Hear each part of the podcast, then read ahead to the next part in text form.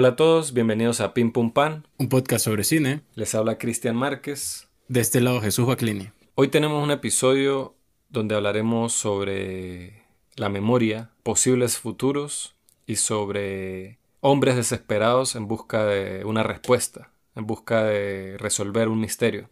Las películas de las que hablaremos serán Minority Report o Sentencia Previa del 2002 dirigida por Steven Spielberg y luego hablaremos de Reminiscence, escrita y dirigida por Lisa Joy del 2021. Esta semana no, no hablaremos de lo que hemos visto en la semana porque no vimos nada aparte de las películas principales porque bueno, tuvimos una semana ajetreada, así que será un episodio bien compacto que me parece que está bien, ¿no? Para variar de vez en cuando. Sí, de vez en cuando puede suceder un episodio así micro, más mini, más formato, formato quizás más digerible para algunos. Sí, más directo también. Cuando hablamos de las dos películas, el tema en sí se condensa y, estaría bastante bien. Vamos a ver qué tal resulta. Pero así por encima para comentar sobre otras películas que me parece que, que hubiese sido interesante ver y comentar que tienen temas similares a los que tratan estas dos de las que vamos a hablar son principalmente Strange Days de Catherine Bigelow que también es como en una especie de futuro, aunque bueno, para nosotros ya no es el futuro porque era a finales de la década de los 90, una película que se hizo a principios de los 90, y, pero era la cosa de, estas personas que podían grabar su memoria, como sus experiencias, y usted podía vivir las experiencias a nivel visual, sensorial, en todo sentido, o sea, podía casi que literalmente vivirla de nuevo. Y es como el mercado negro de la venta de estas experiencias. De Catherine Bigelow, que siempre tiene mucha energía en sus películas, y otra en la que también pensamos fue en la de Te amo, te amo de Alain René. Que yo tenía ganas de verla hoy, pero al final, bueno, la vida hizo que no pudiera.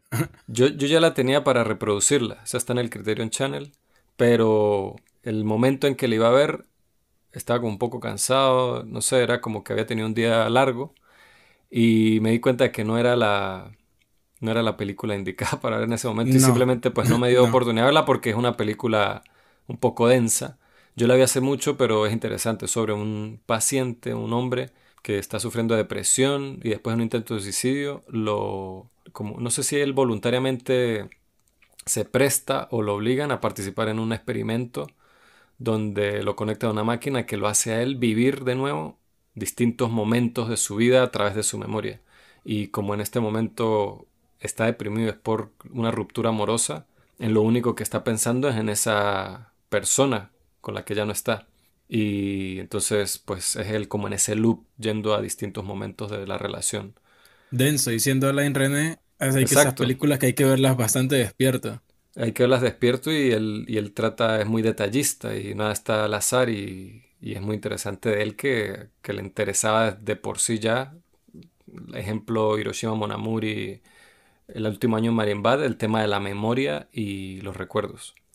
Sí, el tiempo, y no solo de las personas, sino también de los espacios. Y esta que sea incluso ahí tocando la ciencia ficción me llama mucho la atención. Sí, exacto. Él tocando ese género. Y la otra película que ya más vagamente también recuerda, quizás por el planteamiento del futuro como un poco decadente y el hombre así como con esta que, que, cumple como este rol de detective en la trama. También la voz en off constante en la película me recordó a la primera versión de Blade Runner, que es la peor de las versiones de esa película, pero en ese sentido recordó. Lástima que la atmósfera que tiene Blade Runner, que la hace, es una de las cosas que hace esa película tan interesante, no la tiene Reminiscence. Pero bueno, esas películas, eh, Strange Days, Te amo, te amo, Alan René y Blade Runner son todas recomendadísimas y, y tratan temas similares a los de las películas con las que vamos a hablar hoy. Pero ya para entrarle de lleno, vámonos con Minority Report.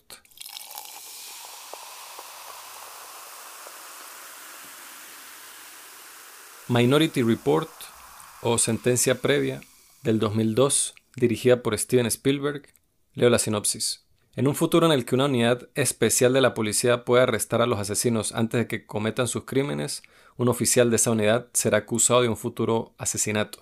Escrita por Scott Frank y John Cohen, basada en un cuento corto de Philip K. Dick, Philip K. Dick siendo uno de los autores de ciencia ficción más influyentes del siglo XX, eh, sus cuentos se han adaptado al cine como muy efectivamente con películas como Blade Runner, eh, Total Recall y este ejemplo que Minority Report o Sentencia Previa.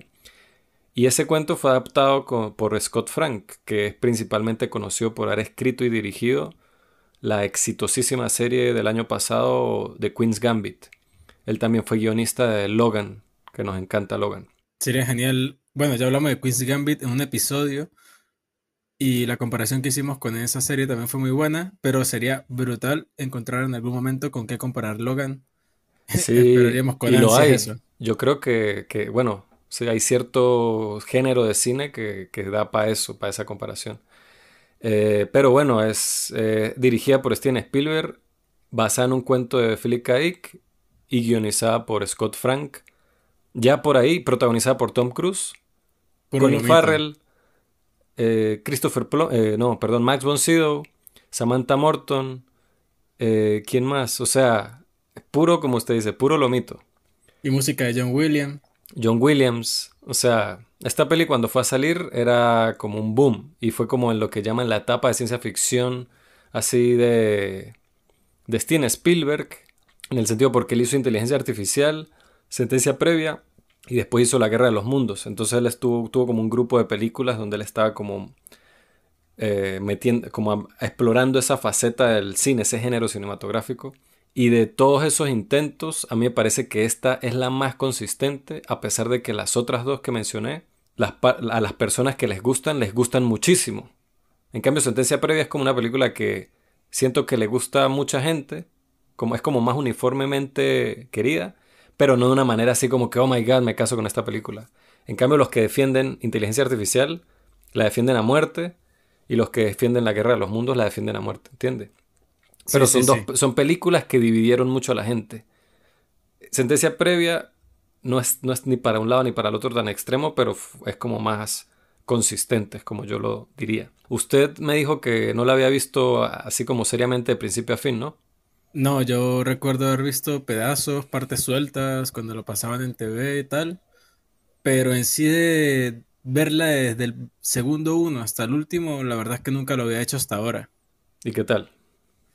Pues es tremenda película de acción, ¿no? O sea, al final, eh, una. Porque eh, Reminiscence, adelantándome un poco, eh, tiene un tono diferente eh, al de Minority Report, porque es una película de acción y más con este dinamismo que, que siempre tiene Steven Spielberg, ya sea que esté contando una historia del género que sea o con la actitud que sea, siempre hay como un dinamismo en la forma como él plantea las escenas y las historias que siempre está como ahí, ya sea en este intercambio de, de planteamiento de, de tomas en, dentro de una misma escena que hacen que siempre haya como cierto movimiento, incluso aunque la cámara esté quieta, ¿no? Que eh, muchas veces no lo está, pero hay como un movimiento, la música de John Williams, que ellos pues siempre se dieron la mano durante mucho tiempo.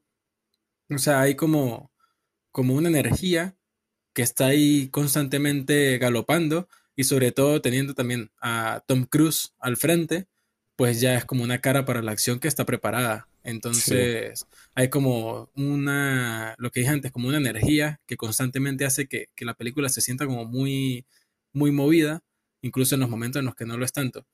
Pero también me sorprende mucho cómo, porque ahora la ciencia ficción, exceptuando ciertos casos como Blade Runner, por ejemplo, la forma en cómo se retrata ese futuro, la tecnología, cómo se eh, plantea incluso estéticamente esa clase de aspectos, no suelen envejecer tan bien.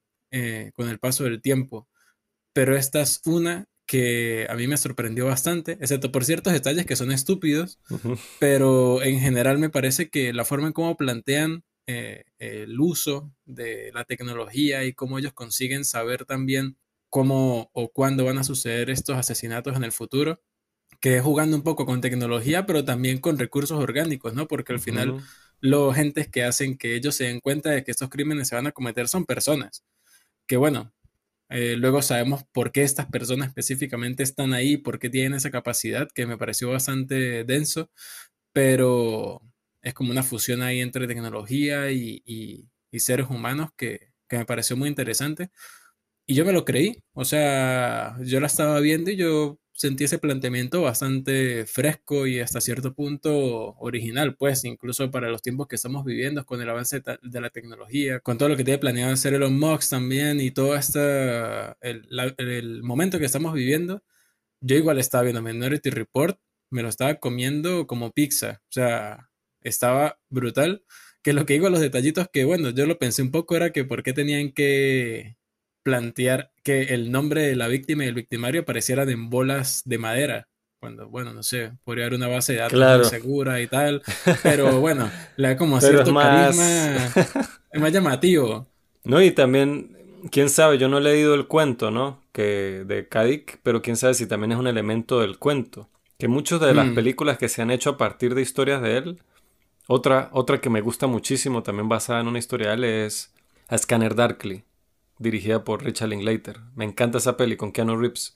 Esa no la he visto todavía. Es muy buena. De, ciencia ficción es una de mis pelis así como que más me gustan, así nuevas, recientes, bueno, de este siglo.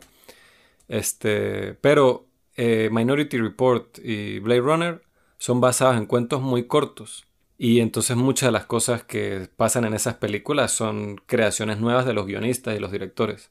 Quién sabe lo de las bolas, pero a mí me parece que es es, más dramático ver cómo rueda por esa vaina y cae y aparece el primer plano de la bola con el nombre escrito. Es como el tema cinematográfico, pero sí, si hicieran esa película hoy día, probablemente no sería algo así como tan eh, físico. No, y al final yo recordaba que Tom Cruise, o sea, yo recordaba eh, lo que dice la sinopsis, pues, él al final se da cuenta que lo van a perseguir por un posible asesinato que él va a hacer. Pero yo no recordaba el momento en el que él se daba cuenta, o sea, no sabía cómo sucedía. Verga, sí. Y, y la bola, o sea, el hecho de que sea así como tan físico, ayuda mucho a, a que no sea como que las consecuencias sean de inmediato, pues todo va como de alguna forma progresivo. Por eso es más dramático, es mucho más dramático que sea algo así a que sea un dato en, la, en una pantalla. Sí, sí, sí. Entonces a mí eso me pareció bastante cool. Y bueno, usan estos guantes que tienen como una luz y a mí me parecía muy gracioso como no solo Tom Cruise, sino Colin Farrell también más adelante en la película cuando se ponen los guantes como para ver las cámaras, como se hacen unos movimientos tan, no sé, es como como explosivamente robóticos, no sé, cuando mueven las cámaras, retroceden, avanzan, hacen zoom tal, o sea, no sé, no me parecía gracioso verlo, pero no en el mal sentido, se ve bien, o sea, se ve cool, porque igual es una tecnología que no se usa ahorita, pues, como un planteamiento, no sé, un mundo alternativo, diferente, pero me, me hacía gracia, pues, como, como esa imagen de ellos usando como la parte visual con estos guantes y tal, me parece muy gracioso, pero en general, a mí me parece que es una película que plantea, porque a ver, el cine de Steven Spielberg es un cine bastante comercial, porque él quiere, o sea, él tiene como un estilo que le gusta mucho a la gente y la gente también se amoldó un poco a que, bueno, él contribuyó a que de alguna forma el cine tuviese como esa percepción, ¿no? O sea, él fue uno de los precursores de que el cine fuera lo que conocemos hoy día como blockbusters o películas para vender y películas taquilleras.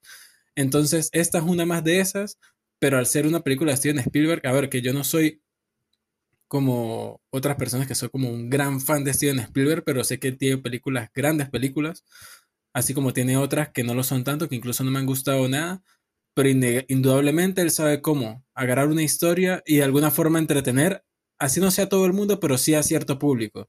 No, y es un maestro del, del, artefacto del cine, lo sabe manejar a su gusto, pero como le da la gana. Es como si estuviera, fuera otro brazo para él. Sí, sí.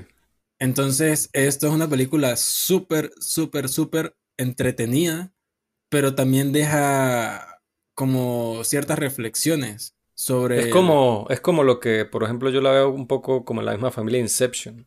Son estas películas muy comerciales de ciencia ficción con una gran estrella en el centro, pero que de alguna manera no son tontas. O sea, no son películas básicas, poco originales, poco inspiradas, sino que es una película muy entretenida, como usted dice, acción, llena así como de dinamismo, adrenalina, pero tratando de darnos una historia de verdad interesante y como escenas de acción bien trabajadas y los efectos especiales para la época eran muy buenos. Hay, hay, muchos momentos hoy día donde se sienten los efectos especiales.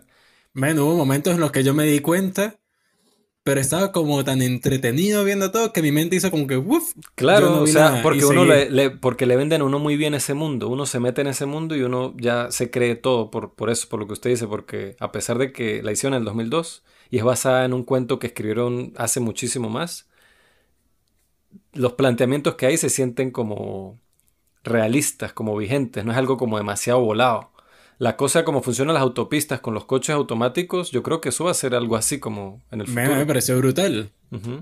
Y eh, qué bueno que toca el tema Inception, porque bueno, creo que voy a hablar un poco más adelante de, del cine de Christopher Nolan, y sobre todo con Jonathan Nolan como guionista, eh, cuando hablemos de Reminiscence, pero sí es una buena comparativa, la verdad. Eh, porque es eso, lo que usted, exactamente lo que usted dijo, una película que habla de ciencia ficción, pero que no es tonta. Exactamente como usted lo dijo, nos está contando una historia muy interesante, toca ciertos temas que le pueden gustar a la audiencia y que al final los puede dejar pensando, pero es súper, súper, súper entretenida. Y esa es que no se me da la musiquita de John Williams de fondo constantemente. A veces bajaba bastante, pero siempre estaba ahí. De alguna forma había algo. Y usted lo mantiene como constantemente adrenalina. Al borde del asiento, sí, o sea, sí, lo mantiene uno. Sí, porque con lo de las películas que no es tonta, o sea, a ver, porque, por ejemplo, está Star Wars, ¿no? Que es de ciencia ficción, pero... Eh, o sea, es como toda la creación de un nuevo mundo fantástico, que bueno, es basado como en tecnología de alguna manera, pero es sci-fi, es ciencia ficción. Está el otro extremo como Ex Machina, que también es ciencia ficción, es muy buena y obviamente no es tonta, pero no es para todo el público. No es una película para las masas, no son películas de acción así comerciales. En cambio está esto, o Inception, que me parece que están en la mitad. Son películas que tienen un nivel, ¿cómo llamarlo? Como un nivel intelectual bien, no son así súper intensas, intelectualosas, tratando de, plantear algo que va a cambiar el mundo ni nada, pero algo lo suficientemente interesante para mantenerlo uno como, como atrapado en, en la historia y al mismo tiempo que tienen todos estos sets y estas escenas de acción tan bien hechas y tan emocionantes.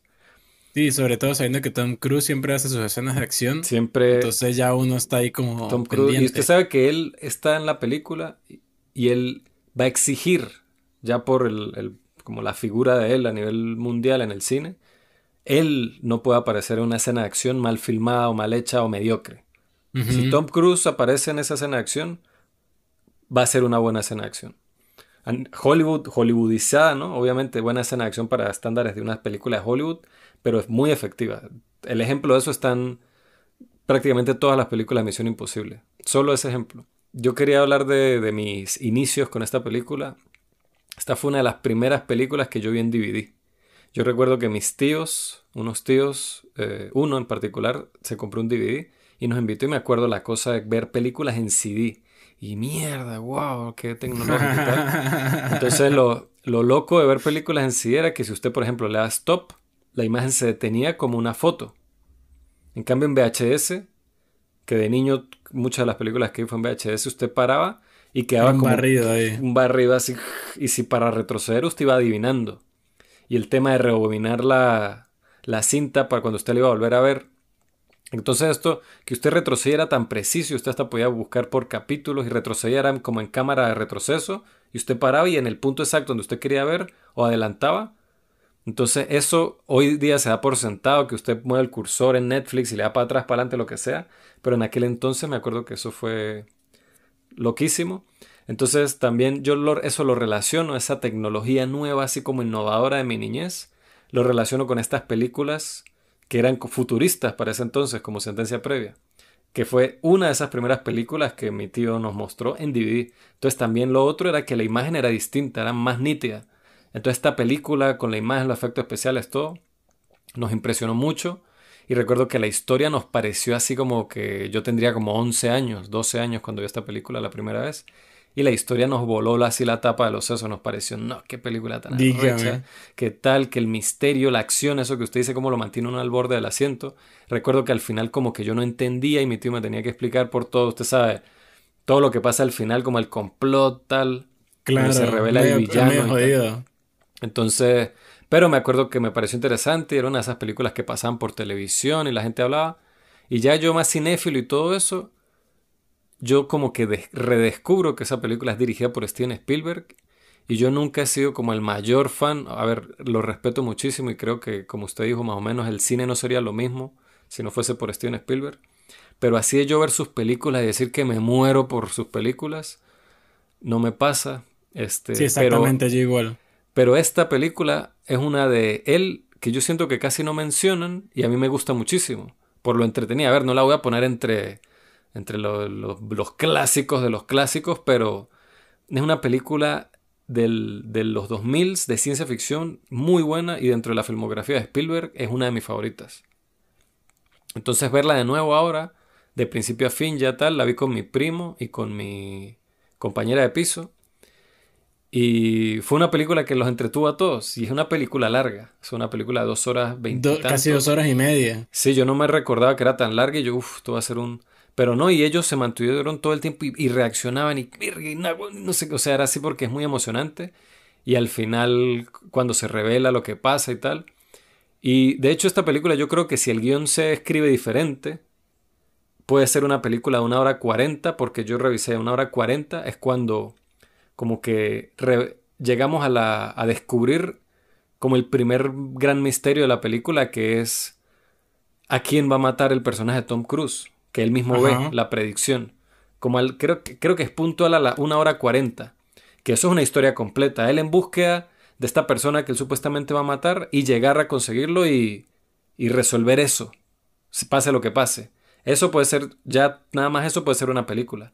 Pero como, como está además lo de la corrupción que hay detrás de la empresa en la que esta, ¿cómo es que le llama? ¿Cómo es que se llama la, la agencia? Este, pre-crime. Pre-crime. Como pre-crimen la corrupción que hay detrás de esta agencia pues es la, como la segunda trama que se, va, se sigue desarrollando, que también es muy interesante y que, y que da un papel ahí Max von que lo veo ahí, me da como nostalgia porque él falleció, si no me equivoco, el año pasado.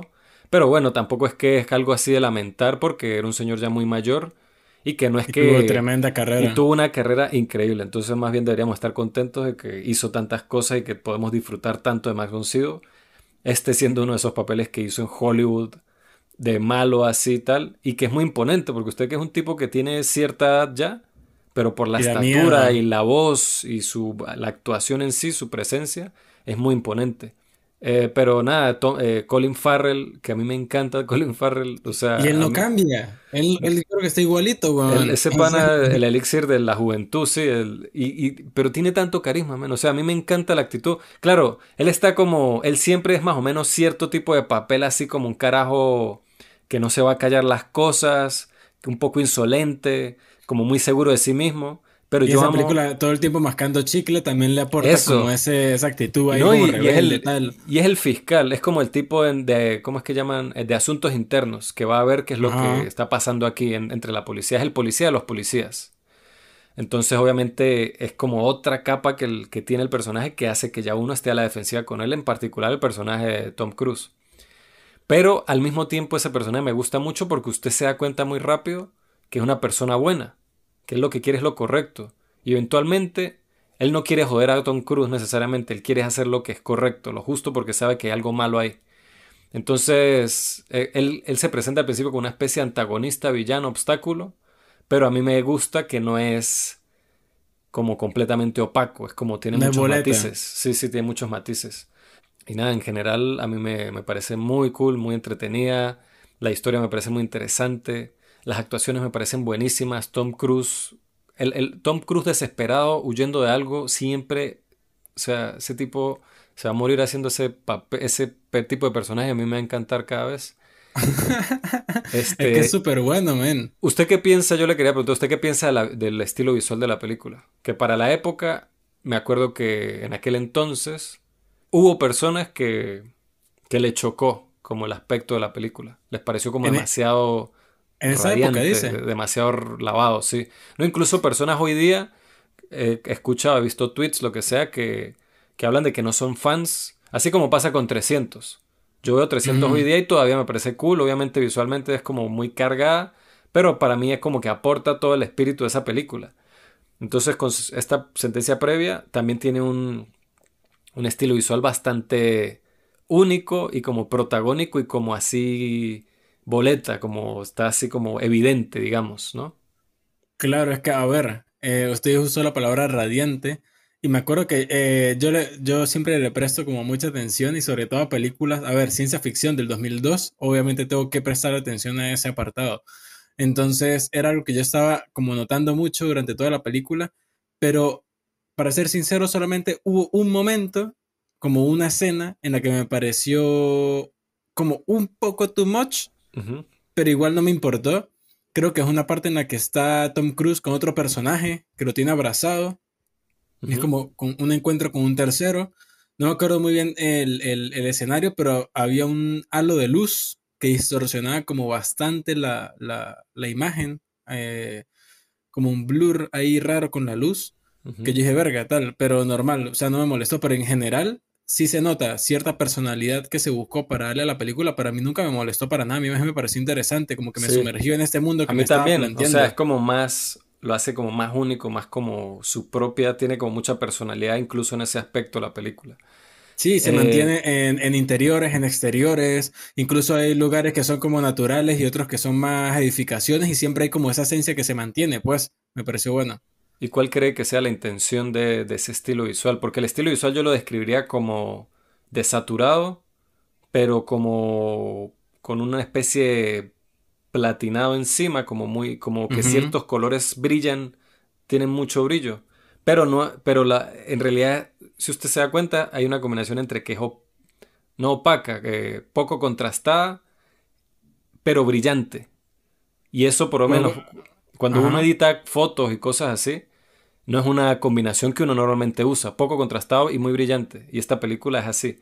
No sé, ¿qué, cree usted por qué cree que sea esa la, ¿Qué intención había detrás de eso? El director de fotografía, por cierto, es Janusz Kaminski, que ha trabajado en muchísimas películas con Spielberg. Pues, a ver, yo creo, eh, hay dos motivos por los cuales creo que hubo tomaron la decisión de que fuera así, o al menos irse por un camino así. La primera es que era una película que estaba planteada eh, casi 50 años en el futuro, ¿no? Más de 40 años en el futuro. Entonces, tal vez una especie de algo así podía hacer que las personas se sumergieran un poco más en este mundo que estaban buscando plantear, como que se comieran más fácil lo que estaban viendo. Y por otro lado, también es por el tema que habla, habla sobre las visiones y sobre el futuro, y sobre cómo también las personas lidian con el pasado.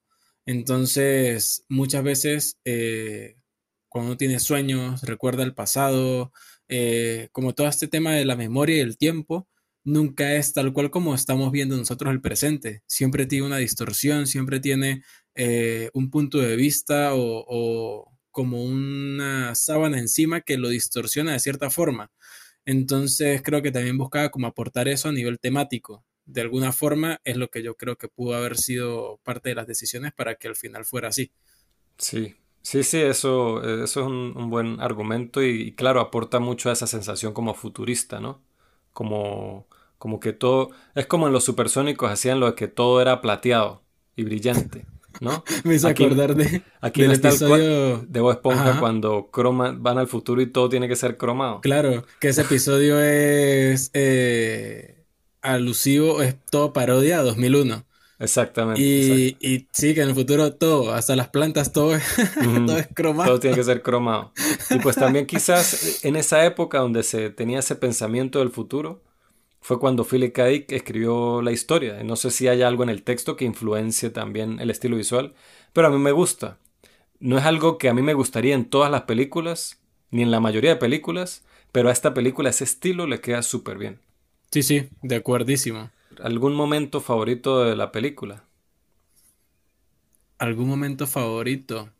O sea, es que hay muchos momentos, por lo menos de acción y así de tensión. Yo siempre recuerdo desde que soy niño la escena con los robots que le van a revisar los ojos a las personas en el edificio. Uf, esa, escena es súper tensa. desde, que, desde que llega a ese lugar hasta que sale, todo es demasiado. A mí, por ejemplo, la interacción que él tiene con el tipo que, de alguna forma, el encuentro que ellos tienen, cuando uno se da cuenta de quién es él, a mí me dio mucho miedo. Sí, yo dije. Y este bicho ya está aquí drogado, huevón, no. Yo no, yo no me acordaba de esa escena, pero todo lo que este pana le dice a Tom Cruise después de que ya lo tiene drogado, y uno dice, no, men, este bicho lo va. Le puede hacer lo que le dé la gana, o sea, lo va a joder. claro. Horrible, o sea. No, y, cuando abre la nevera. Ah, fuck. Uf, man. Eh, Dios, Pero, pero esa escena es buena. Esa escena es buena. Mucha atención cuando entran las arañas, las arañas es que les dicen. Es mucha atención. Pero a mí me gustó mucho. Era cuando cada vez que uno se acerca, creo que es por las expectativas, cuando uno se acerca más a descubrir quién es este tipo, al que él supuestamente va a matar, y luego uno ve lo que hay encima de la cama y uno dice, mierda, o sea, uno dice, un momento demasiado mind blowing. Como y, y para uno es como que, porque uno durante toda la película, hasta ese momento, uno está como que, y él mismo lo dice, pero es que no voy a matar a nadie, ni siquiera conozco a ese tipo, ¿por qué razón lo hubiera matado? Y por debajo de la, y por debajo de la película nos está contando una segunda historia que ni nos estamos dando cuenta de que nos la está contando, que es que este pana es un policía, un tipo impulsivo, agresivo, y que no ha superado ni en lo más mínimo la desaparición de su hijo y se, se tiene que drogar para lidiar con eso a diario, con una droga ahí futurista, ¿no? Entonces como que nosotros tenemos eso por debajo de la mesa y al menos a mí se me olvida completamente hasta que él ve las fotos en la cama y uno, y uno de una vez hace como que clic. Usted dice, no, men, de bola, o sea, ¿qué otra cosa va a hacer? Si usted no lo mata, dame la pistola y lo mato yo, porque, o sea, es como que uno entiende, pero arrecho como la película hace que uno, al menos yo como espectador, de alguna manera entendiera completamente Quizás no es que diga que esté bien que mate, pero que uno entienda. Ah, ok, tiene todo el sentido, de bolas. Claro, tremendo guion, weón. Arrechísimo. O sea, muy, buen guion. Y al final lo que uno descubre luego, con ese personaje que al final tuvo más profundidad que simplemente un bicho que apareció ahí para que le posiblemente le dispararan. Me pareció muy arrecho. Nada más las líneas que lanzó él, de uno entiende ese personaje y uno dice, mierda. Sí, es que en, ese, en, esa historia noir del detective, entre comillas, que está descubriendo pistas, y casi y muchas veces muchas películas modernas o de esa época, de los 2000 y de los 90, que no son recordadas hoy, hoy día, tenían como esas distintas piezas o esas distintas piezas del rompecabezas que tenía que conseguir el héroe, pero eran como muy obvias, eran como que aparecían por casualidad, eran que en cambio, en esta película se siente todo como que este pana se las tiene que sudar para conseguir las piezas que busca. Cada vez que va a conseguir una es un problemón. El tipo lo resuelve porque es, es un tipo súper tenaz, súper arrecho. Pero, y siempre es así como que interesante, se siente como real dentro del mundo de la película, no se siente conveniente. Y, y cada cosa, como usted dice, este personaje que él encuentra ahí, que es como un este, chivo expiatorio, conejillo de indias, eh, termina teniendo más, es como un peso, o sea, toda esa escena también es como muy, es una sorpresa, y después otra, y después, ¿what? O sea, eh, esa escena, obviamente, eso es como el clímax. Esa escena en esta película es como en Hit, es cuando Al Pacino y, y Robert De Niro se sientan a hablar juntos en el diner. Mierda, sí. O sea, es como esa importancia en el guion, esa escena lo, que es en el guion y, es y la hacen súper bien. Obviamente, si una escena tiene que quedar bien en un guion, es esa. Y esta es muy buena. Qué perfecta. A, mí, a, mí, hubo algo que me, me intrigó mucho si sucediera, que tal vez en algún momento suceda, que también es parte del planteamiento que hay en Strange Days, ¿no? Que usted comentaba, que es cuando él va con esta otra persona a buscar un amigo para que lo ayude y él trabaja o es como encargado, está en un lugar en el que ofrecen servicios de experiencias a las personas. Y cuando empiezan a abrir como cápsulas y uno ve lo que está haciendo la gente y tal, y fue como, mierda, o sea, a mí me dejó pensando, verga, ¿será que en algún momento llegaremos a esto? Y si es así, ¿qué, ¿cómo se va a regular esto? ¿Qué, qué clase de cosas? No sé, me dejó como pensando un montón las posibilidades y me parece como muy arrecho, pues. Coño, sí, eso no, no lo había pensado, pero sí, o sea, estoy seguro de que va a haber una, una versión en realidad virtual de un lugar así. Eh, yo lo que iba a decir, una, crítica que tengo, que bueno, no sé, no es una crítica en sí con la película, es como, sí, es como que la historia tiene algo que para mí es como exagerado. Es la cosa de que estas, estas personas que ellos arrestan antes de que cometan un asesinato, pero no hay juicio, no hay no hay una medida de la sentencia, no hay nada. Todos son iguales y todos van a ser unos, unos pedazos de carne por el resto de sus vidas. Que yo pienso, si es para eso, pues mátenlos. Que igual no, no estoy de acuerdo con eso, pero es lo mismo que estar muerto, ¿no? Que lo deja ahí como inhabilitado. Pero incluso cuando usted agarra a un asesino que mató a, no sé, a una familia entera y tiene las manos llenas de sangre en la escena del crimen con la, el arma criminal en la mano, esa persona tiene un juicio y tiene una condena y tiene un proceso legal. En cambio aquí eso de que simplemente llegan y le ponen esto y listo, dormido y ya es un zombie por toda su vida, es como... Es algo que no había pensado nunca las otras veces que había visto la película, pero esta vez se me vivió como un poco exagerado, a pesar de que es una película de ciencia ficción obviamente y se exagera muchas cosas, pero esto creo que se puede manejar, que dé la misma idea que quiere dar, pero manejado de una manera menos así como caricaturesca. Esa es mi única crítica. Yo no lo critico eso, casualmente porque eso forma parte también del discurso de la película, porque tenemos al personaje de Tom Cruise, que aparte de él estar huyendo, él es un fiel y gran creyente del sistema al cual por el cual trabaja y que es lo que la mayoría de la gente lo ve. Ellos lo ven, incluso lo muestran en la película, ellos ven a esto, a los precox, como dioses, como deidades, básicamente, porque creen que es algo infalible y uno cuando va pasando la historia uno se da cuenta de que puede que no sea tan infalible al final, ¿no? Entonces, creo que eso, eso de que al principio todo eso se muestre tan exagerado, a mí, me, eh, por lo contrario, me gusta porque apoya más al luego darse cuenta, a ver, cuando todo se basa en el ser humano no puede ser perfecto entonces no se puede acatar todo eh, al 100% al pie de la letra porque puede presentarse fallos y eso es lo que usted está hablando. Pues nosotros ahorita le hacemos juicios, así sea un tipo que tenga las manos ensangrentadas y con el arma en la mano de que mató a una familia completa y tiene un juicio, porque al final los que los enjuician son humanos, él es humano, los que murieron son humanos y todo en su entorno es humano. Entonces necesita un juicio. Pero en este caso, cuando lo ven como deidades, cuando es como algo tan infalible o como así lo crea la historia en la película desde el principio, apoya como eso, pues que al final nada nunca va a ser así. Y eso apoya un poco también a cómo termina la película. Es por la figura de los precox, ¿no? Donde está esa visión universal de que ellos no se equivocan. Entonces, claro que está no hay juicio. él vive, él vive ese sistema día a día y él cree en eso fervientemente. A lo que yo me refiero que me parece exagerado porque está bien eso. O sea, el, el precox ya hace el juicio y de alguna manera eh, dicta la sentencia apenas sale el nombre. La persona ni siquiera está a horas o días de cometer el asesinato y, está, y el PRICOC ya dictó la sentencia. Pero la sentencia es demasiado severa. Eso sí, esa parte sí, esa parte sí puedo estar de acuerdo. A eso es a lo que me refiero. Entonces, eh, que, que, lo sentencien a cadena perpetua, otra cosa, pero a todo el mundo. Y entonces también les dijo, y ese poco de espacio donde tienen a todas esas personas. Y esa o sea, quizás yo me puse a pensar en cosas estúpidas que no debería pensar, pero era ahí, ¿y, y, cuánto pagan? O sea, cuánta energía gastan solo para mantener a estos tipos vivos, pero no hacen nada.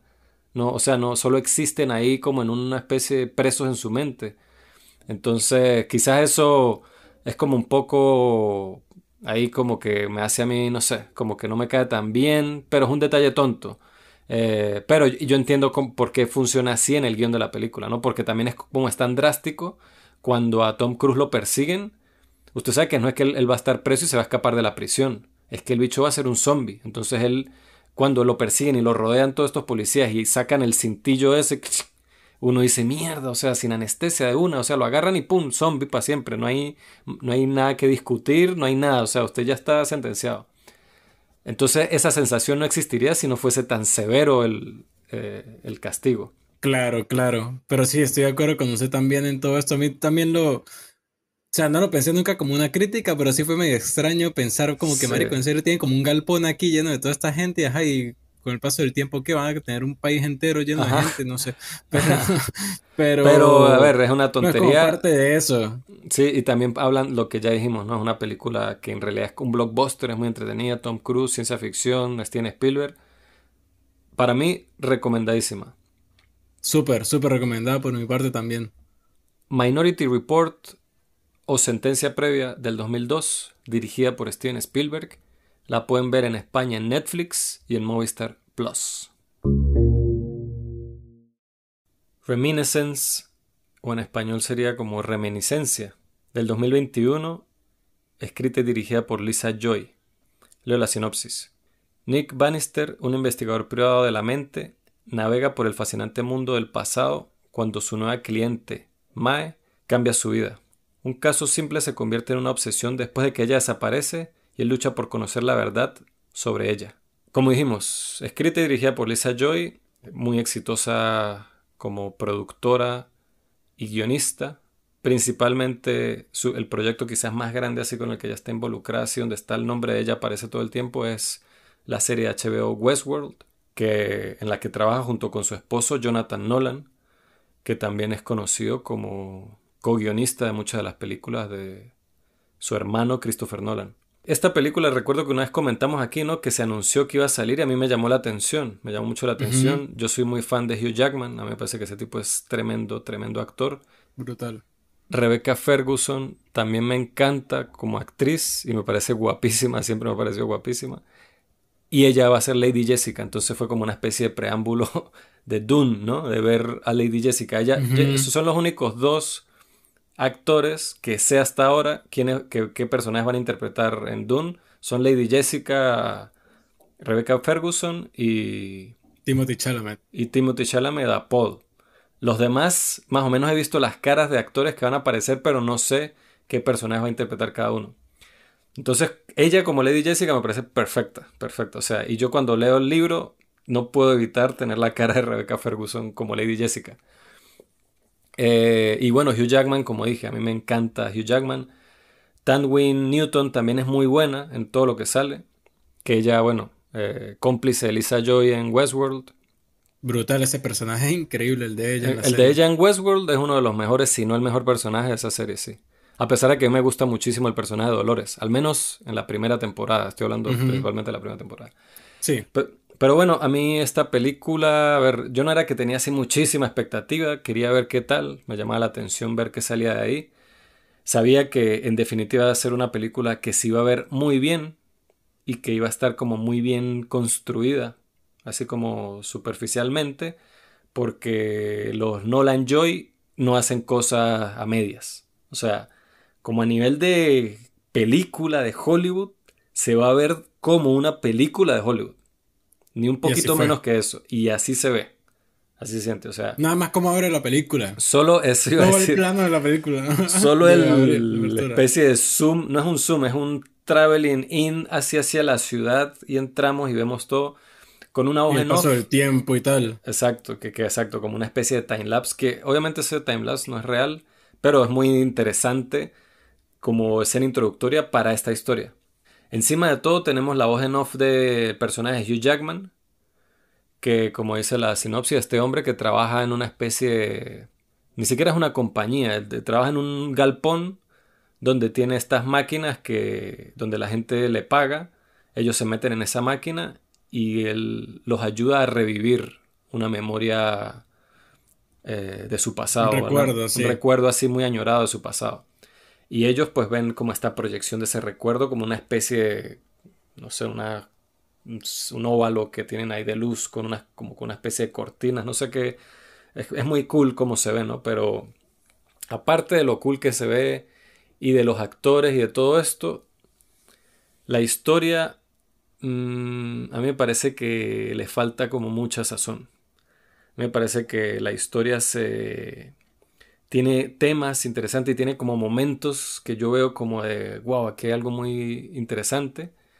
Pero no sé cómo describirlo ahora mismo, quizás a medida que lo vayamos discutiendo lo puedo eh, expresar mejor, pero a mí se me hizo como muy sonsa. O sea, tenía, por lo menos tiene algunas escenas de acción y escenas en sí en particular no de acción, pero escenas importantes y la manera en que están como aproximadas visualmente, a pesar de que tienen todo el diseño de producción tan perfecto y las luces y todo, la manera en que se aproximan las escenas, como la planimetría, los movimientos de cámara, la propuesta visual en sí camarográfica, me pareció como tan convencional, como un poco aburrida, tenía como cosas digamos, convencional para estos tiempos. Tiene cosas así como especie de plano secuencia y secuencia de pelea así, como tratando de ser así, como impactantes. Pero a mí en realidad la película no tuvo ningún momento que me impactara, como a, diferencia de como pasa cada cinco minutos en sentencia previa. Entonces, no sé por qué al final quedé como que estuvo bien, o sea, fue como esa sensación de que estuvo bien, o sea, no estuvo mal la película, no fue como que me hizo ah, o torcer los ojos ni nada, pero seguí con mi día y como que no fue, no quedé pensando en mucho y siento que la película adentro tiene ideas que eran como para dejarlo a uno así como, como Inception, ¿no? Ahora estamos hablando de Inception. Yo Inception la vi dos veces en el cine, la he visto un montón de veces en casa y siempre que veo esa película eh, me parece que lo deja uno como planteándose, pensando cosas, como muy emocionado, como con la adrenalina hacia mil. Entonces siento que esta película se nota que tiene el ADN de ese de Inception, pero le falta como el flow. No sé qué piensa usted. A ver, cuando usted habla esto del montaje, que fue algo que a mí me llamó mucho la atención, eh, que había, hubo escenas que yo no sabía muy bien por qué. Por ejemplo, hay un momento en el que Hugh Jackman está fuera de como de su negocio y esto es el planteamiento de la ciudad que a mí me parece muy interesante, que es como que el mundo se ha empezado a inundar. Entonces cada vez hay menos tierra seca y más todo está quedando como sumergido en el océano. Entonces la ciudad en la que ellos viven constantemente tiene, tiene como 10 centímetros de agua en las calles y se mantiene así porque hay un dique que tal vez en algún momento se quiebre y se inunde todo. Entonces ese planteamiento del mundo me parece muy interesante y cómo hablan de los personajes en el pasado, eh, sobre todo el de Hugh Jackman y con gente que él se encuentra, que han lidiado con, con su pasado cuando se inundó el mundo y cuando todo, o sea, quiénes eran ellos en ese momento, me parece como un planteamiento muy bueno y que nunca nos muestran nada de eso, todo se queda en las conversaciones, eso me pareció muy cool porque me lo deja a mí a la imaginación me pareció bastante bueno como ese punto. Pero hay una escena en la que él se agacha a recoger un pendiente, un zarcillo que está en el piso, debajo del agua, y nada más en ese momento en el que él se agacha y lo recoge, hay como cuatro cortes. Yo vi esta antes de ver Minority Report, pero cuando veo como cierta precisión, incluso en las escenas de acción de, Spielberg, yo pienso como al final el por qué, no sé si hubo algún problema eh, con ciertas tomas, si no quedaron bien, si no salieron, como para tener que recurrir a, otras tomas recursos para esos cortes, ese movimiento, si estaba planteado así desde el principio. Pero ya me hizo ver a mí un contraste como en esa maestría, ¿no? De usar el artefacto, como usted dijo, del medio cinematográfico para narrar. Y a mí esa cantidad de cortes que no solo suceden ahí, sino más adelante, pues también fue algo que, que me hacía a mí preguntar, bueno, pero no sé, quisiera eh, entender un poco el por qué, porque en algún punto no era necesario, ¿no? Eh, pero hay muchas cosas que afectan a una producción que pueden hacer que una escena al final termine resultando de una forma diferente como estaba planteando en un primer momento. Yo no creo que ese tipo de cosas hayan sido por una cuestión de que algún, algún problema que hubo en el set o que faltó, sino ellos la quisieron así. Y yo, a mí no me parece que esté mal que un movimiento lo hagan con ocho cortes. Pero es, es lo que usted dice, ¿no? Que qué intenciones habían detrás de eso, cuál era la... Es el estilo, ¿no? El estilo visual de esta película es, algo así. Es como... El punto? Es un montaje convencional, que eso no tiene nada de malo, pero es como muy automático. Yo siento que la, la manera en que plantearon como visualmente, como a nivel de cámara la película, fue como muy piloto automático. Teníamos este diseño de producción así súper majestuoso, súper increíble, estos actores súper bien vestidos, todo las luces, que a mí me choca un poco cuando las luces son tan extremadamente dramáticas que se nota todo como un set, pero bueno, es parte de como esta atmósfera así futurista y tal. Pero, en pero la manera en que la cámara es usada es como muy automático para una película que creo que tuvo que haber tenido más personalidad. Estamos hablando de lo mucha personalidad que tiene Sentencia Previa, tanto visualmente que tiene como este aspecto lavado, brillante, como en sí la, como Spielberg de la cámara como si fuese su tercer ojo, o sea, que es demasiado perfecto. En cambio, entonces aquí se ve mucho, hay mucho contraste en eso, por, por eso mismo, es más, que está bien, ¿no? Una primera directora, quizás ella está más como, como guionista, y aquí simplemente se fue por lo seguro, y eso está bien. Pero también el planteamiento, por ejemplo, de la ciudad, que como usted dice, es interesante, ¿no? Esta ciudad en el futuro y que todo está inundado y que se inundaba y cómo era la vida antes de la inundación pero eso se queda como muy en la superficie y me parece que más bien termina siendo una distracción innecesaria para la historia principal de la película. Que hmm, yo, no, no sé, yo no sé si es algo que de verdad quieren ampliar, como quieren crear como un mundo, un metaverso para más películas que se convierten en este mundo, pero esta película sola, ese elemento no me parece que lo hicieron funcionar bien, o sea, estuvo como desaprovechado, como este tema de la ciudad tal, fue simplemente como que coño, necesitamos meter estos personajes en esta historia de ciencia ficción, en un mundo así, Blade Runner tiene su estética steampunk con los replicantes, no sé qué, sentencia previa tiene esto, la otra, vamos a hacer que tal, que las inundaciones, que... Pero en realidad no es como que hacen algo, o sea, siento que si esta película hubiese sido no en un mundo así inundado, no es mucho lo que hubiese cambiado. Obviamente hay escenas de acción así que tienen que ver con eso, con el agua que se hunde, que están abajo y hay unas escenas y unas tomas así impresionantes visualmente, pero se sintió como muy eso, como muy artificioso, simplemente no vi como cómo se engranaba eso con el espíritu de la trama y de la película, lo que querían decir. Sí, sí, eso tiene, lo que usted dice tiene mucha razón, porque al final es como lo que hemos hablado muchas veces, de cuando alguien quiere hacer algo con cierto estilo, siguiendo cierta corriente, pero toma los referentes de una forma no de lo más certero posible sino porque tenían que plantear un mundo futurista y, ok, claro, el mundo futurista tiene que ser diferente, entonces, ¿qué le metemos? Pero en sí no lo integraron de una forma bastante engranada con en sí la historia y con cómo se iba a desarrollar la misma. Entonces, sí tiene bastante sentido eso. A mí igual me pareció como planteamiento una cosa muy interesante, pero sí es verdad que no lo desarrollan lo suficiente, incluso nada al final. A mí me parece pero, que muy poco, sí. sí. Pero en sí la historia en general, siento, lo, opino lo mismo que usted porque incluso me hace recordar, ahora hablando un poco de los Nolan también, lo que discutimos más recientemente en nuestro segundo episodio del podcast, haciendo un repaso con la filmografía de Christopher Nolan, cuando hablamos de Tenet y como estos planteamientos que son brutales, como los temas, los conceptos que tratan, pero que al final la historia le hace falta como corazón, los personajes necesitan como un poco más de, de profundidad, como prestarle un poco más de atención a cómo están internamente ellos, más allá de lo que hacen externamente combinado con esos planteamientos que ellos hacen, me parece que podrían resultar historias que podrían ser muchísimo más atrapantes, pero creo que Reminiscence, al igual que, bueno, Dunkirk se escapa bastante de, lo que es esos planteamientos más sci-fi, pero también fue como una historia contada con un recurso eh, narrativo que quería ser original también, como, como estos diferentes pasos del tiempo, pero en sí descuidan mucho a los personajes, entonces como que de algún modo se han enfocado más en el planteamiento eh, estilísticamente narrativo, como el concepto que quieren hablar, más allá en sí de desarrollar un tema en la historia que haga que, que, eso se potencie al máximo. Totalmente. Como pienso yo que sí se aprovechó muy bien en Westworld, al menos la primera temporada, que maneja muy bien todo. O sea, nos lleva, nosotros somos un muñequito que están llevando para que al final terminemos con la quijada en el piso.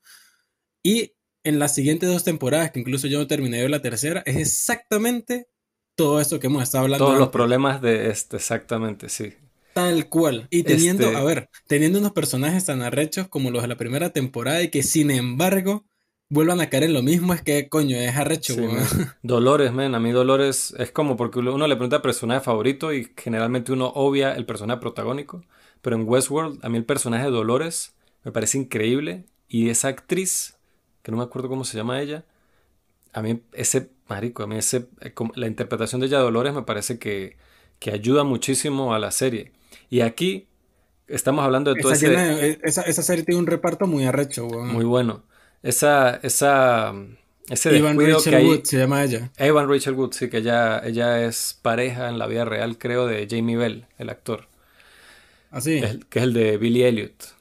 Ajá ese planteamiento aquí eh, que, estamos hablando, ¿no? La cosa de los personajes como que se quedan mucho como en el concepto en sí, en lo, en lo ambicioso del concepto de la película, pero lo bien y lo saludable que es inyectarle un poco de Hugh Jackman a esta película. O sea, ese tipo, usted le puede dar lo que sea y ese pana va a ser algo tan... O sea, él se va a entregar a, a ese guion y a esos diálogos y a ese personaje como si fuese el último papel de su vida.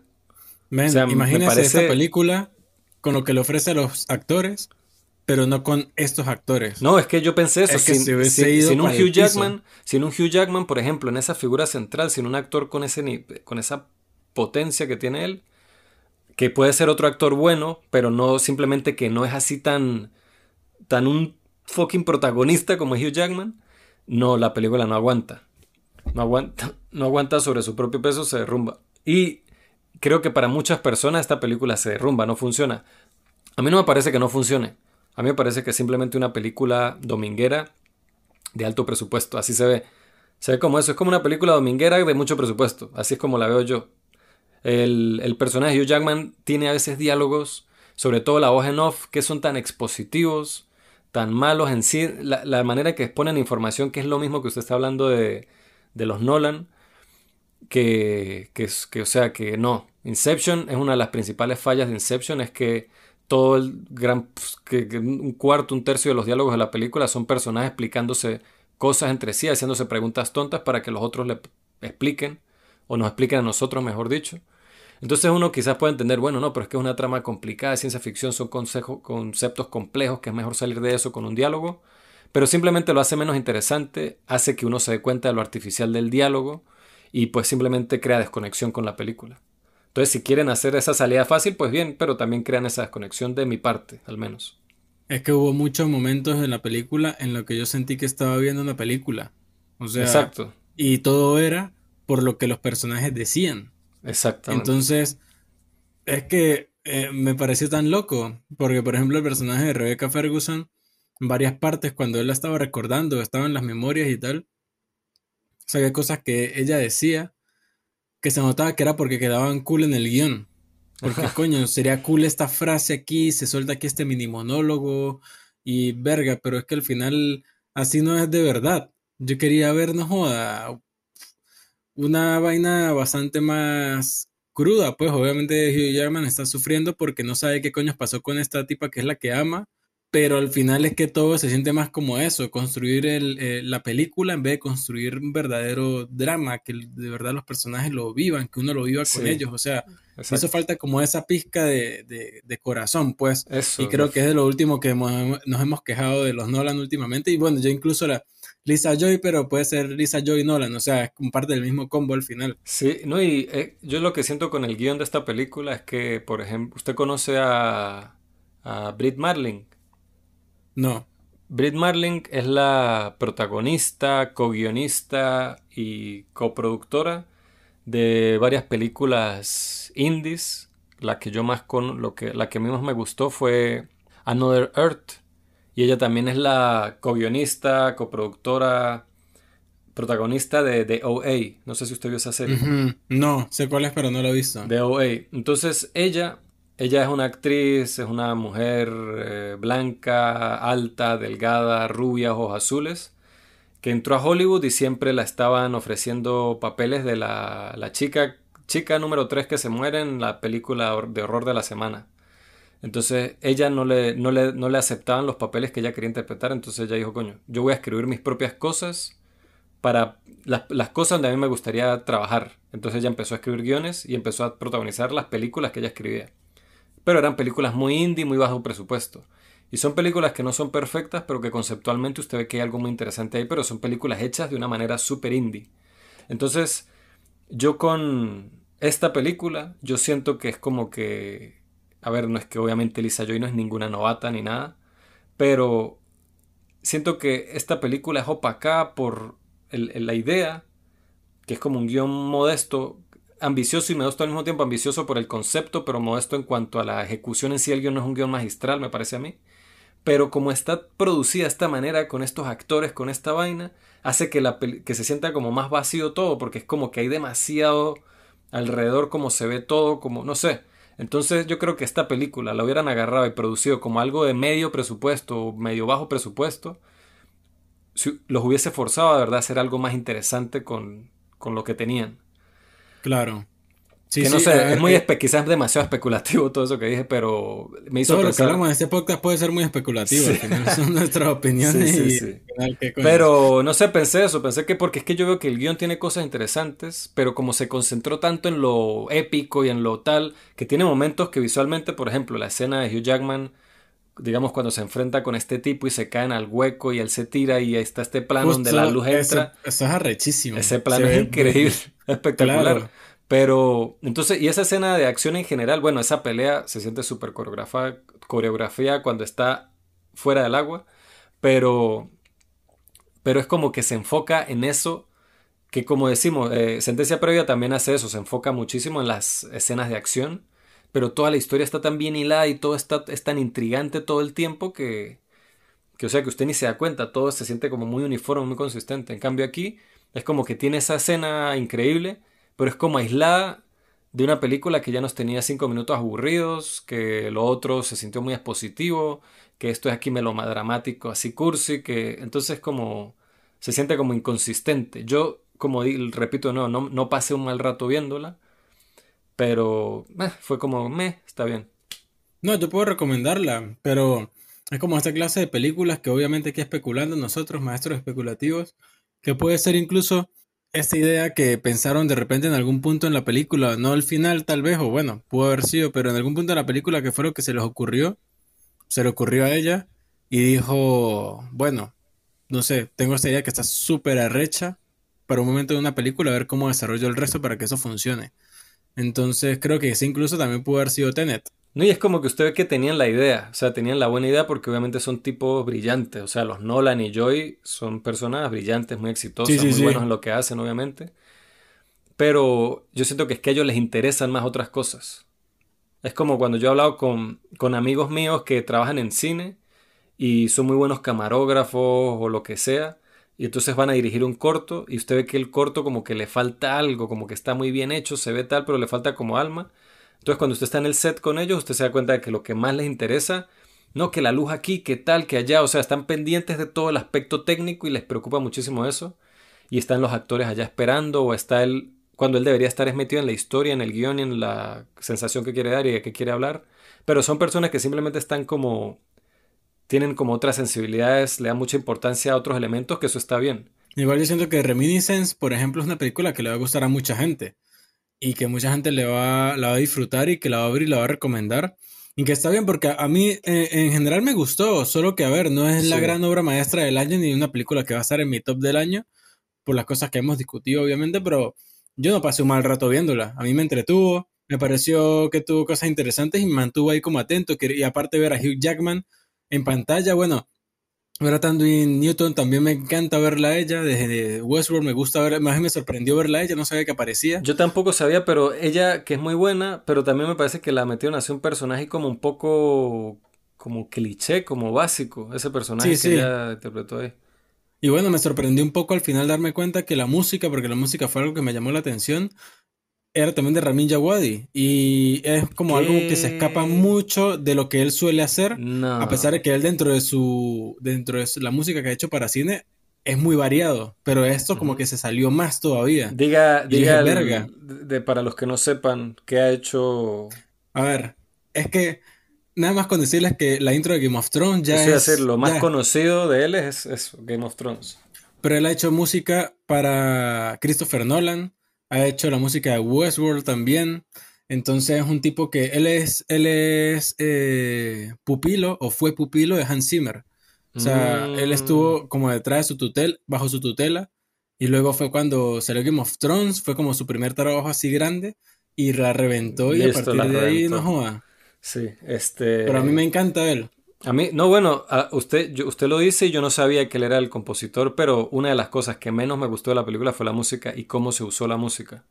Me parece que cortaba tantos momentos. Habían momentos, que es lo mismo que hablo de la dirección, hay momentos que, que en sí la escena, como la situación en la que estaban ya era tensa, o ya era dramática, o ya era, eh, sí, eso, tensa generalmente. Y, y, la música lo que hacía era que para mí cortaba toda la atención. Y no digo que no debía llevar música a esa escena o la película, sino es como la como lo sobre o sea, es como demasiado protagónica la música en escenas que me parece que arruinan un poco la escena. Yo creo que lo que comenta el uso de la música ciertamente es algo discutible, pero la música en sí me pareció cool, al menos a mí. Pero mira, creo que me equivoqué diciendo que Game of Thrones era lo más grande que había hecho primero. Hizo música para Blade Trinity. Eh, también para Iron Man. Hablando de, cine, ¿no? Hotel Transilvania, que bueno, eh, creo que es un año después de Game of Thrones, Pacific, Pacific Rims. Mira, va a ser la, música para Eternals. De, con, mm. con Chloe Zhao. Bueno, pues está ocupadito y eh, no, son películas pequeñas en las que está haciendo banda sonora. No, y mira, Prison Break, por ejemplo, mm. la serie Blade, eh, bueno, ya hablamos Juego de Tronos, tal, pero nada, una carrera bastante jugosa y temprana también. Sí, bueno, bien. Bien, pero esta, este no fue mi favorito de sus trabajos, al menos eh, tomándolo así con la impresión visceral que me dio viendo la película, donde no estaba particularmente prestándole atención a la música, sino era como viendo una película y ver cómo me hacía sentir la música cuando aparecía en la película. En esta película no me, o sea, me pareció intrusiva, se me hizo como, me estorbó mucho en muchas partes la, la música en esta película. Ok. Este, pero a ver, como dijimos, este, Hugh Jackman eh, y Rebecca Ferguson son muy buenos actores, tienen muy buen, mucho carisma, mucha presencia en pantalla. A mí me pareció un poco desperdiciada Newton en la película. Eh, creo que eh, hay una idea ahí interesante, pero en sí lo que se plantea es como un poco básico. El, visualmente, todo el set piece, todo el diseño de producción, el planteamiento al menos estético del mundo es arrecho, es interesante, pero pues no lo desarrollan más allá. Estoy diciendo como muchas cosas buenas y, a la segunda parte que digo que es buena, digo, pero eh, lo dejan hasta ahí ya. pero esa es como la, la descripción más o menos de toda la película. Está bien, está bien, una película que es la perfecta definición para mí de se deja ver. Sí, sí, eh, como dije yo antes, yo no pasé un mal rato viéndola, yo realmente estaba ahí, me entretuvo, estuvo bien. Me parece que es una película bien, pero creo que incluso podríamos haber esperado más de, de, de, Reminiscence, pero al final está bastante bien. Pueden verla y seguro la van a disfrutar también, incluso les puede gustar bastante. Sí, sí, sí. Yo, yo veo personas que les puede gustar mucho esta película. Totalmente. Este, pero sí, o sea, yo no la odié tampoco. Me pareció perfectamente disfrutable como por un domingo. Y se puede ver con un público amplio, que es otra cosa. Es una película accesible. ¿Y quién no quiere ver a Hugh Jackman? Exacto. Reminiscence del 2021, dirigida por Lisa Joy. La pueden ver por HBO Max. Y creo que pronto se va a estrenar en cines. O no estoy seguro si ya se estrenó en cines. Les recordamos seguirnos en nuestras redes, en Twitter como pimpumpamp.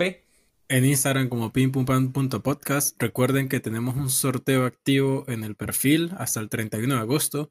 Pueden ganar tres meses de suscripción a Movie, así que nada, vayan y participen, que participar está muy fácil, sobre todo si ya están oyendo el podcast, va a ser más fácil todavía. Entonces nada, los invitamos a que participen y bueno, suerte a todos.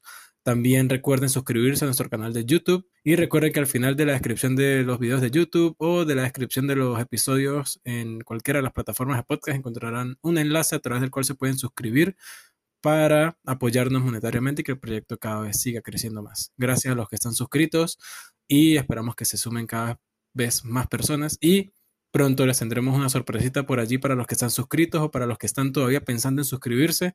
Entonces nada, esperen un poco más que se vienen cosas bastante interesantes. La próxima semana, seguimos complicados como hemos dicho. Pues hay varias opciones, otra vez. Queremos hablar de The Green Knight, que está en Video on Demand. Vimos que por ahí que está en Video on Demand. O sea, se puede pagar por la película online. También está Net, que está en cines aquí en Madrid. Y también está, que no sé si ya se estrenó, está a punto de estrenarse eh, Shang-Chi. Shang-Chi. Shang-Chi de Marvel, que no es una película que, de la que yo sepa nada, ni a la que tenía expectativas, ni nada. En algún momento habré visto un póster, pero ni idea.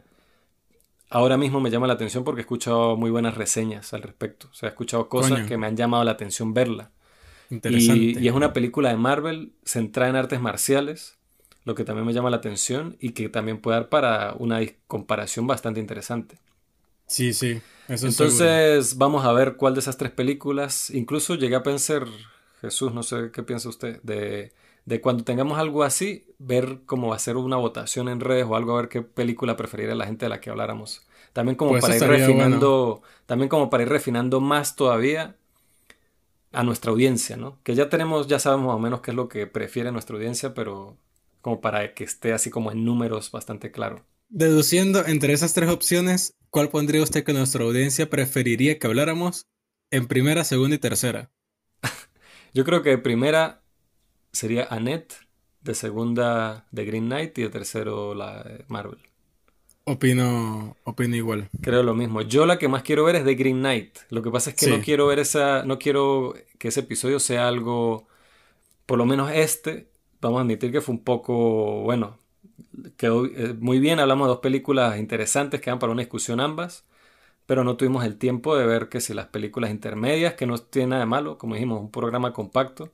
Entonces, con todos estos episodios que vienen, sobre todo el de Annette y el de Green Knight, son episodios en donde quiero que esa semana dedicársela, pero es que a eso, a ver esas películas, a pensar bien y hacer un análisis que sea bien interesante, bien merecido a esas obras. Entonces, nada, vamos a ver.